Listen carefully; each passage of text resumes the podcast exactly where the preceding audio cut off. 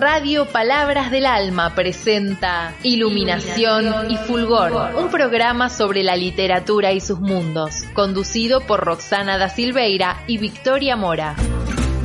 Donnez-moi une suite au je n'en veux pas des bijoux de chez Chanel, je n'en veux pas. Donnez-moi une limousine, j'en ferai quoi pa, para, pa, pa, para.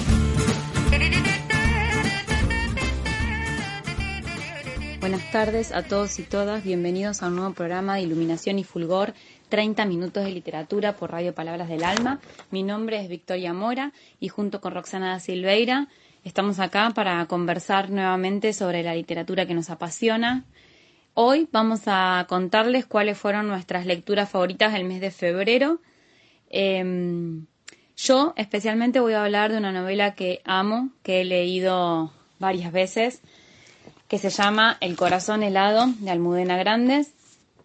Almudena Grandes falleció a fines de año pasado, repentinamente, una mujer muy joven. Su partida ha sido muy triste, muy querida, muy querida en el ambiente de la literatura. Solía venir frecuentemente a Argentina, así que tiene un lazo muy fuerte con nuestro país. Sus libros acá son muy leídos.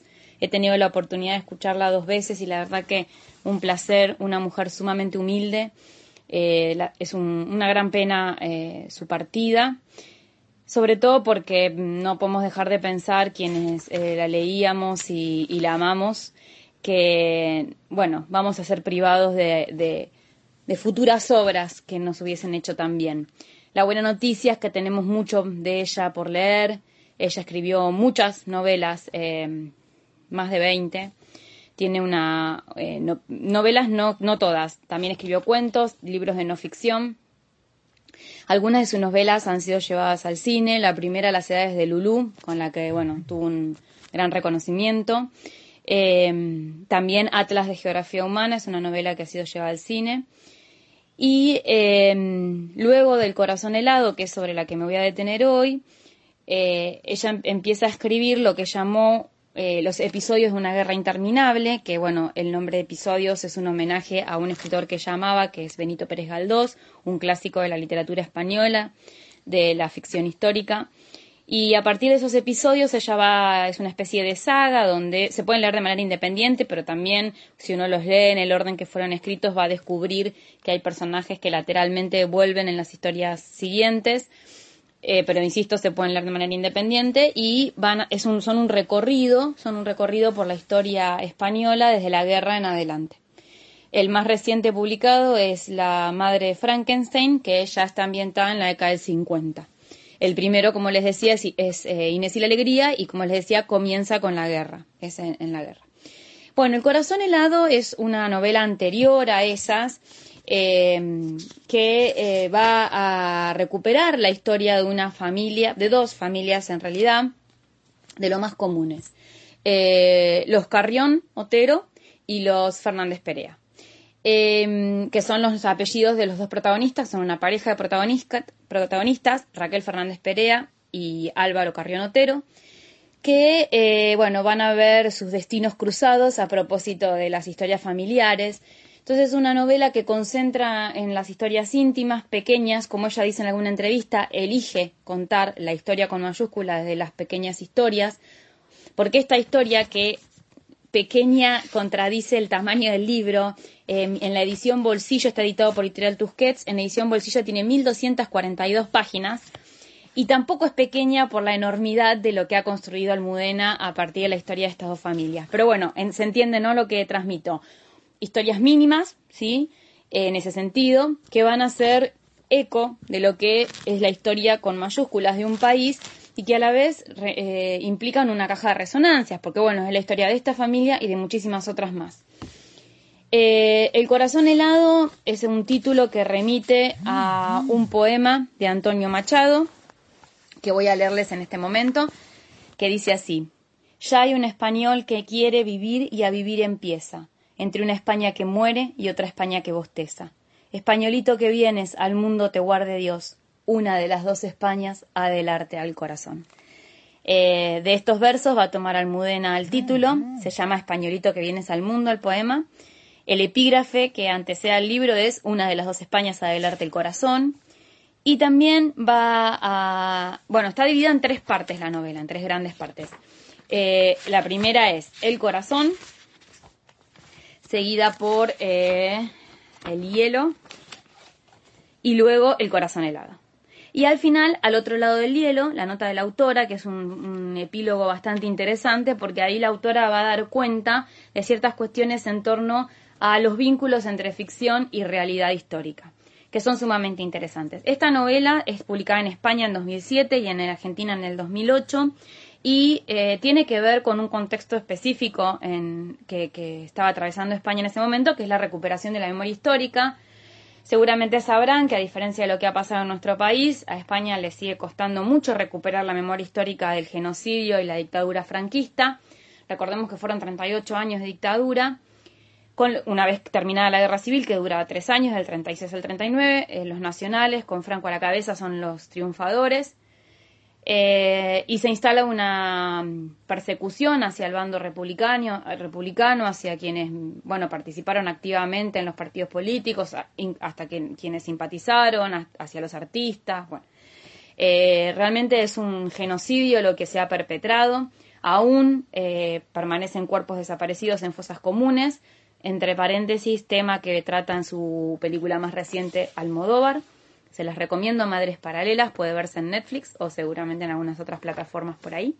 Eh, y como les decía, este 2007 es un momento en que España está, como desde la literatura también, otro, otro gran ejemplo es la novela Soldados de Salamina de Javier Cercas, que van a recuperar cuestiones históricas de la ficción, también como una apuesta a la transmisión de una verdad que ha sido escatimada en el discurso hegemónico. Como dice Almudena en varias entrevistas, la versión sobre la dictadura que ha triunfado y que permanece en muchos sectores de la España, incluso actual, es la versión de los dictadores, ¿no? Esta idea que nosotros lamentablemente conocemos tan bien, que es la de vinimos a poner orden, ¿no? los comunistas, los rojos, en el caso de nuestro país, los guerrilleros, no han dejado más remedio a las derechas conservadoras, a los sectores de la Iglesia, del ejército, en el caso de España de la monarquía, de intervenir para poner orden. Lamentablemente esa es una versión que sigue muy presente y novelas como la de Almudena vienen a decir que eso es una absoluta mentira, que lo que hubo es un plan sistemático de exterminio en ambos casos, eh, que se trató de aniquilar al oponente no solo por cuestiones ideológicas, sino también por un plan económico, y eso va a ser un eje fundamental en la historia de estas dos familias que Almudena Grandes retrata. Porque lo que las une tiene que ver con, con la cuestión económica y la posibilidad que se abre del robo eh, a partir de la legalización de la expropiación de los bienes de los republicanos. Eh, comienza con una muerte, la muerte del padre de Álvaro, que está preciosamente narrada. Ah, les decía, antes de eso, me fui, me fui por las ramas, antes de eso hay dos epígrafes en el apartado El Corazón, uno de un libro que les recomiendo, que se consigue usado, que se llama Memoria de la Melancolía de María Teresa León. María Teresa León fue una mujer que tuvo mucha participación, eh, por ejemplo, fue la encargada de, durante la guerra, tuvo... Eh, el honor de proteger las obras de arte del Museo del Prado, por ejemplo. Eh, y luego parte al exilio, vivió un tiempo acá en Buenos Aires y escribió este libro, publicado en 1970 acá en Buenos Aires, que retrata eh, las memorias de, la guerra, ¿no? Y acá eh, les leo, es un, es un epígrafe un poco extenso, les voy a leer dos fragmentos. ¿Qué tenemos nosotros que ver con los cementerios de los países donde vivimos? Un paraíso de aquellas de calles desiertas, de muertos sin enterrar, un paraíso de muros derruidos, de torres caídas y campos devastados. ¿no? Acá da cuenta de lo que significa el exilio, eh, tremendo ese vínculo de muerte y tierra y pertenencia, y a la vez esa utopía de la mm, perdida, ¿no? de la España perdida, donde está, como dice ella, es un paraíso porque queda como la tierra perdida, ¿no? el paraíso perdido, lleno de muertos sin enterrar, donde el enemigo está haciendo estragos y va a seguir haciendo estragos por décadas. Y bueno, y como les decía, también la impotencia de que haya un discurso fuerte en relación a legitimar, legitimar el genocidio, que es importante seguir batallando contra eso, ¿no? Creo que además para los lectores argentinos es una lectura indispensable porque no siempre en los espacios de formación, en las escuelas, en los espacios de conversación públicos donde trabajamos memoria y literatura e historia, no siempre está tan presente la cuestión del vínculo entre la Guerra Civil Española y eh, la dictadura argentina, ¿no? Y bueno, son, son mecanismos que, han, que algunos se han heredado también, ¿no? También como la guerra civil fue de algún modo eh, como un ensayo, ¿no? En Europa para el avance del fascismo, que bueno, recordamos que en Alemania ya en el 34, en 33 o 34 había ganado Hitler las elecciones, Mussolini estaba en el poder, apoya a Franco también, Hitler también. Por supuesto que ese apoyo desde lo armamentístico fue crucial para que pudieran ganar la guerra. Bueno, y el fracaso de la utopía socialista también, que finalmente muestra su fracaso décadas después en, en nuestro país, ¿no? El fracaso, digo, por, por el avance de las fuerzas represoras, que fue inmensamente mayor. Les voy a leer el primer párrafo. Las mujeres no llevaban medias.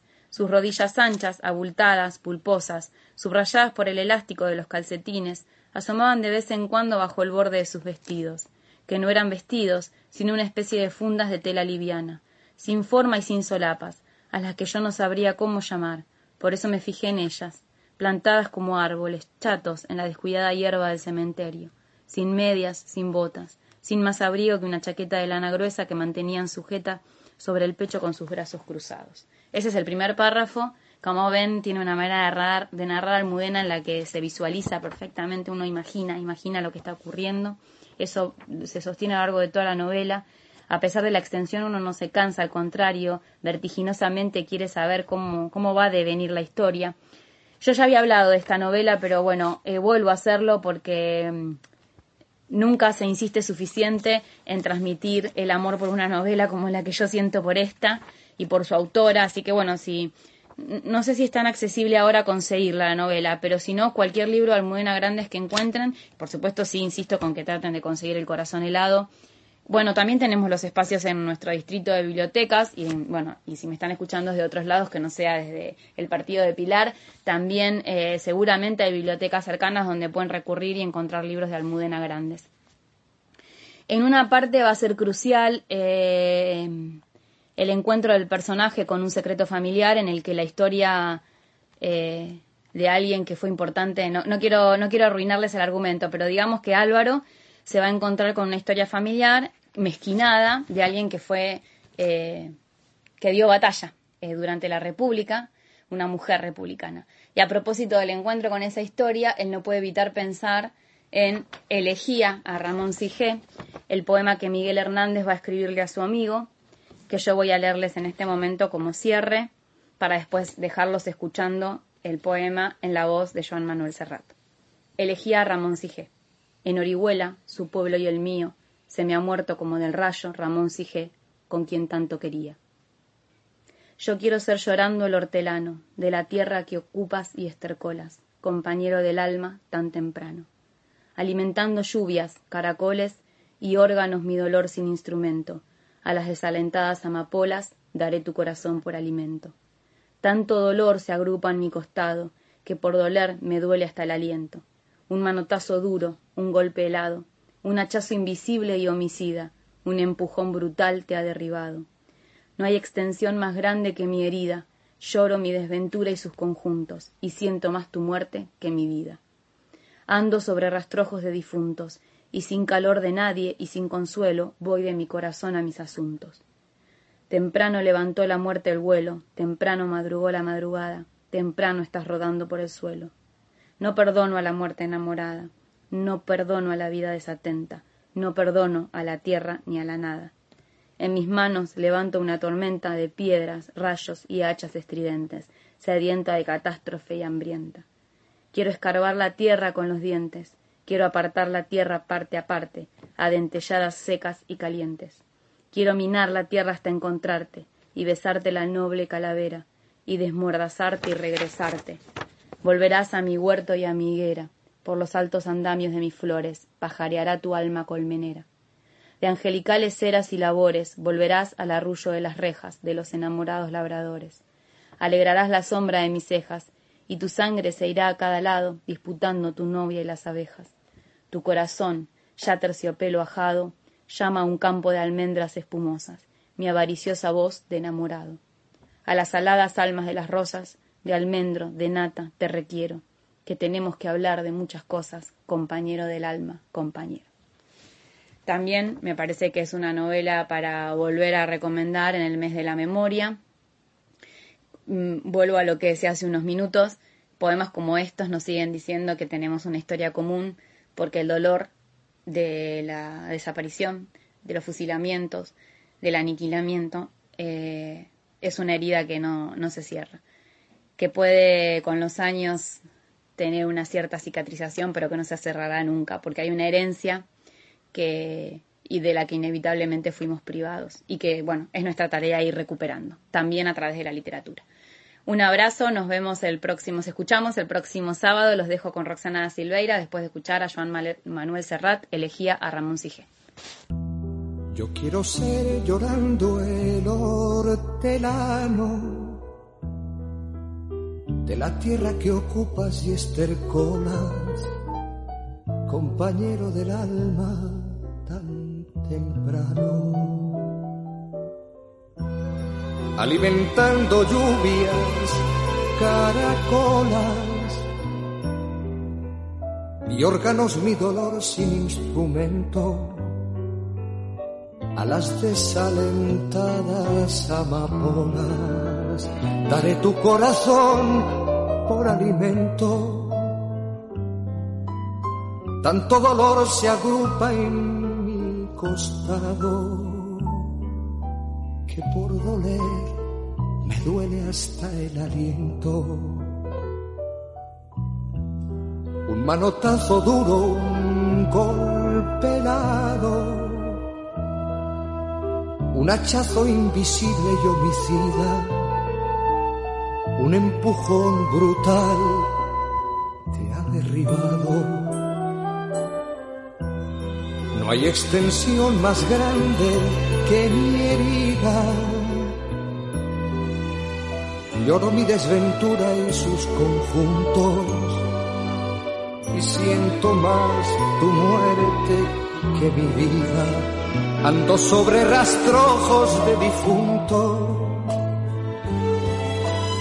y sin calor de nadie y sin consuelo voy de mi corazón a mis asuntos. Temprano levantó la muerte el vuelo, temprano madrugó la madrugada, temprano está rodando por el suelo. No perdono a la muerte enamorada. No perdono a la vida desatenta, no perdono a la tierra ni a la nada.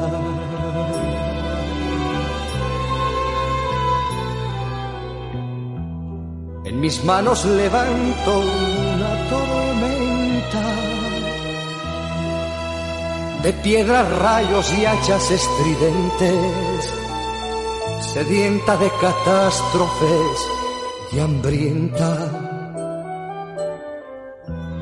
Quiero escarbar la tierra con los dientes. Quiero apartar la tierra parte a parte, adentelladas, secas y calientes. Quiero minar la tierra hasta encontrarte besarte la noble calavera y desamordazarte y regresarte y volverás a mi huerto y a mi guerra por los altos andamios de las flores pajareará tu alma colmenera angelicales ceras y labores. Volverás al arrullo de las rejas de los enamorados. Hola, ¿cómo están? Bienvenidos a Iluminación y Fulgor. Como todos los sábados, en esta segunda parte les habla Roxana Silveira. Y bueno, voy a seguir con este tema em, que son las lecturas que tuvimos en febrero. La verdad es que me di cuenta de que el verano es uno de los momentos en los que más leo. Porque como todavía no arrancan todas mis, mis obligaciones, tengo un poco más de tiempo. Y, y, también me gusta como salir a leer al patio, ¿no? Como que disfruto más de leer en, en, o sea, al no tener frío, disfruto más de estar afuera leyendo. Eh, igual tampoco con 40 grados de calor no se puede leer, ¿no? Siempre hablamos que, o sea, la temperatura ideal son unos 25 grados. Pero bueno, sacando eso, la verdad es que leí bastante y eh, voy a hablarles de, em, de, otro libro en un capítulo especial. Uno de los libros que leí eh, durante febrero fue La traición de Rita Hayworth. Eh, de Manuel Puig, pero vamos a hablar eh, de Puig en un capítulo especial. Em, después también leí, que este lo leí en nada, en un viaje en micro, lo terminé, El amante de Marguerite Duras, que em, era un libro que yo lo había leído, había, o sea, lo, tenía en el radar porque em, Camila Sosa Villada, en El viaje inútil, que es este ensayo sobre la escritura que tiene, que es muy, muy bello, eh, habla de este libro como de uno de los primeros eh, que leyó y que le despertó algo, entonces, bueno, lo quería leer. Así que aproveché, estuve recorriendo un montón de librerías em, de libros usados que si hay algo que me fascina es recorrer esas librerías, puedo estar horas revisando y encontré cada joyita. Me traje unas antologías, por ejemplo, que esta también, y ya lo terminé, pero eh, hablaré en, otro momento eh, más profundamente. La chica cansada y otros cuentos de Catherine Mansfield, que me encanta, una cuentista neozelandesa que es una bestia también. Y eh, después encontré antologías de, del Centro Editor de América Latina, esas que son unas joyitas preciosas. Eh, poemas de amor de Idea Vilariño, eh, poesía de Baldomero Fernández Moreno, la verdad. Conseguí bastantes cosas eh, copadas en, la costa. Em, después me traje un clásico que nunca leí, que es La Invención de Morel, de Bioy Casares, así que bueno, tengo, tengo para entretenerme durante todo el año.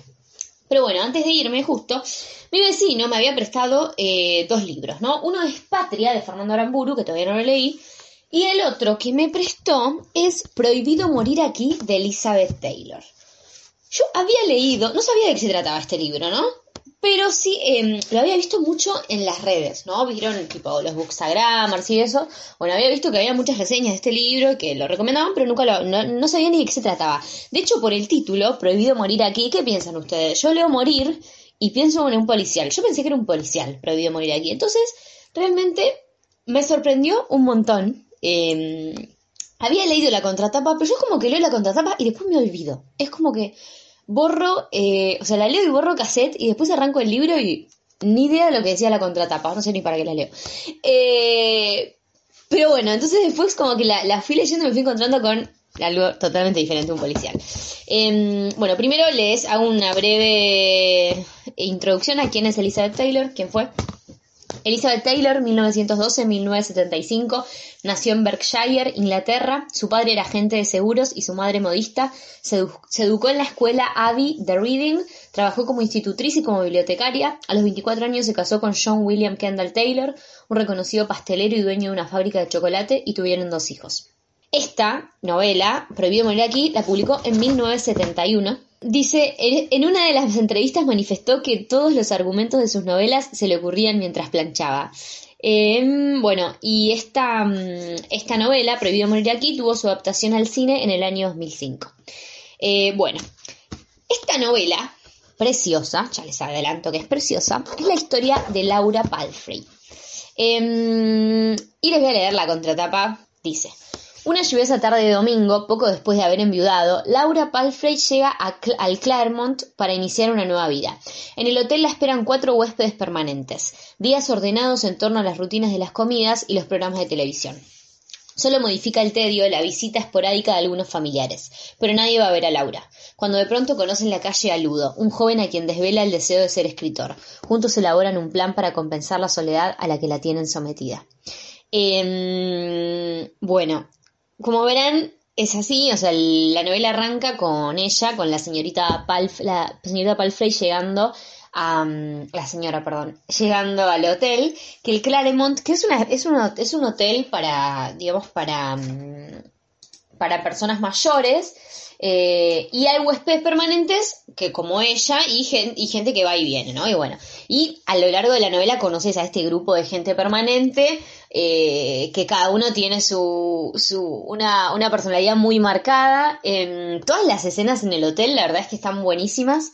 Em, a mí lo que me encanta de esta novela es que hable de, eh, de la vejez de la vejez, del paso del tiempo, de la soledad de la vejez, que la protagonista em, sea una, una, señora ya con entrada en, en, la vejez, porque es una señora eh, bastante grande, eso me encanta, ¿sí? Porque me encanta que sean protagonistas de las novelas también las personas mayores, porque si no es como que todo, o sea, como que lo único que importa en la vida es lo que te pasa en la juventud y solo cuando sos joven tenés historias y vivís la vida, y no, o sea, porque la vida la tenés en las manos hasta que estás acá, en este mundo, y hasta que estás acá pueden pasar cosas y podés coleccionar historias y podés vivir cosas. Bueno, entonces me encanta eso, por eso también, no sé, amé el año pasado cuando leí eh, Cae la noche tropical de Manuel Puig, porque las protagonistas son dos hermanas que tienen ochenta y pico de años, entonces agradezco un montón que, esos personajes también estén y que se les dé voz, eso, sobre todo eso, que se les dé voz a estos, em, a estos personajes, por ejemplo, también a la señora Palfrey y a todos sus, a todos sus, eh, sus compañeros de, del hotel, porque, em, porque ves también ves cómo se vive, o sea, desde adentro, cómo se vive la, la vejez. Este libro eh, es el último que escribió eh, Elizabeth Taylor, un par de años antes, cuatro años antes de morir. Eh, y me parece, me parece eso, eso me parece genial. Cómo logra mostrar. hay muchas escenas que te causan ternura, otras que realmente son tristes, ¿no? Porque esto de la soledad, esto que decía acá en la contratapa, ¿no? De que a ella no, no la vienen a ver, al principio nadie la viene a ver, también eso, ¿no? Cómo también lo que me hace pensar mucho es cómo importa en ese momento de la vida em, cada pequeño gesto de, atención, ¿no? Porque es como que, no sé, se olvidan que existís. Es horrible. Em, es más, hay una parte que dice eh, uno de los em, uno de los huéspedes permanentes del hotel dice como que cuando te haces viejo ya perdés tu nombre de pila. Y, esas cosas, tipo, o sea, como que nadie ya les decía por el nombre. Y empiezan a, ver, eh, aparecer esas cosas en el libro que a mí por lo menos me hicieron replantearme un montón em, mi relación con envejecer y em, la relación con el envejecimiento de las personas que tengo a mi alrededor, ¿no? Y en líneas generales, la relación que tenemos como sociedad con envejecer. Que se sabe, o sea, es, es de público conocimiento que vivimos en una sociedad em, gerontofóbica, ¿no? Donde se, se precia a la juventud por sobre todas las cosas y es como que, bueno, sobre todo ni hablar que en las mujeres, no sé, eh, la, sos, eh, no sé, hasta los 40, según la sociedad, ¿no? Digo, o sea, claramente yo no estoy de acuerdo con nada de esto. Es como que quedas, eso, quedas invisibilizada, dejas de, de, existir. Igual aplica para todos, ¿no? Esto de que te invisibilizan, pero la mujer todavía, vieron que esto, o sea, está lleno de, de, análisis sobre las notas de revistas o lo que pasa con actrices famosas y eso. Eh, incluso, por ejemplo, la otra vez escuchaba una entrevista en la que Meryl Streep decía que mm, a partir de que cumplió 40, las los únicos eh, papeles que le ofrecían eran como de, de, personas eh, mucho más grandes, también de brujas, de cosas así. Como que realmente es como si tuvieses una fecha de vencimiento para ciertas cosas o también está esta, esto que me parece una boludez con la ropa también, ¿no? Que hasta cierta edad te puedes poner algo, después ya no. ¿Quién dice eso? Pero bueno, son cosas que vamos, eh, que se van rompiendo de a poco. Eh, ¿Cómo es para nacer hay que romper un mundo? Es la de Hermann Hesse. Creo que es así. Bueno, si me equivoco, perdón. Pero a mí me viene la cita en ese momento así a la cabeza. Eh, y bueno, me fui por las ramas. Eh, pero quería hablar de eso. También es muy hermoso en esta novela la, mm, la relación de amistad. Esto, las amistades entre personas de mm, edades muy diferentes me parecen muy, muy enriquecedoras y entonces me llena de ternura este, mm, este Ludo, que es el, el, chico que conoce, que es un, joven que quiere ser escritor y que también está bastante, bastante solo y bueno, nada, cómo se ayudan entre ellos y cómo se desenvuelve esa relación. Em, y no quiero spoilear nada, eh, de cómo termina, pero la verdad es que mm, es un libro que me gustó un montón y me hizo llorar un montón también. Me hizo llorar por esto que les digo, porque me hizo pensar un montón en, en, el miedo que yo tengo de envejecer, eh, porque le tengo terror, lo voy a tener que hablar en terapia, le tengo terror, y, y en el miedo que tengo de que envejezcan, no sé, de que sigan envejeciendo, porque en realidad cada día que pasa estás envejeciendo un poco. Eh, mis papás em, y, la gente a, mi alrededor, o sea, es inevitable, no, es inevitable, pero me da miedo. Y, mm, y también eso, ¿no? Como en líneas generales, como que yo me hago cargo también esto de, porque decimos la sociedad como si fuese un, ente que está fuera de, pero no, pero yo soy parte también de esta sociedad, ¿no? Que, que pone a la, a la juventud allá arriba, como en el centro de todo y, después ya está, después no sé, estás viejo para todo y eso cualquiera. Sí, como si la vida terminara, no sé, a los 40, 50 años, que la verdad es que no. Entonces, es eso, me parece que, o sea, es un, es un tema para, para pensar un montón, para charlar un montón, eh, yo creo que invisibilizamos a, la gente grande em, para negar, ¿no? Porque le tenemos miedo, le tenemos miedo a la vejez, entonces decimos, bueno, si, vemos, si no la vemos, no existe. Y sí existe, y todos vamos a ser viejos. Pero es así, todos vamos a envejecer. Entonces, estaría buenísimo también como que deje de ser un... como que dejar de negar tanto eh, el envejecimiento, porque si no eh, va a ser peor, digo, podría mejorar un montón nuestra relación con eso. Ahora, bueno, yo claramente voy a hablar de esto en terapia. Pero bueno, em, eso, recomiendo un montón la novela, es hermosa, es muy tierna. Em, la señora Palfrey es un amor. Los personajes tienen todo mi corazón y, es una gran lectura, es una gran lectura para, para, para tener, la recomiendo. Y bueno, eh, eso fue todo por hoy, em, hemos llegado al final, espero que lo hayan disfrutado, eh, pueden encontrarnos en redes como Victoria Mori y Roxana Silveira, espero que estén bien y nos vemos el eh, programa que viene, adiós. je n'en veux pas des bijoux de chez Chanel, je n'en veux pas, donnez-moi une limousine, j'en ferai quoi? Pa, pa, pa, pa, pa,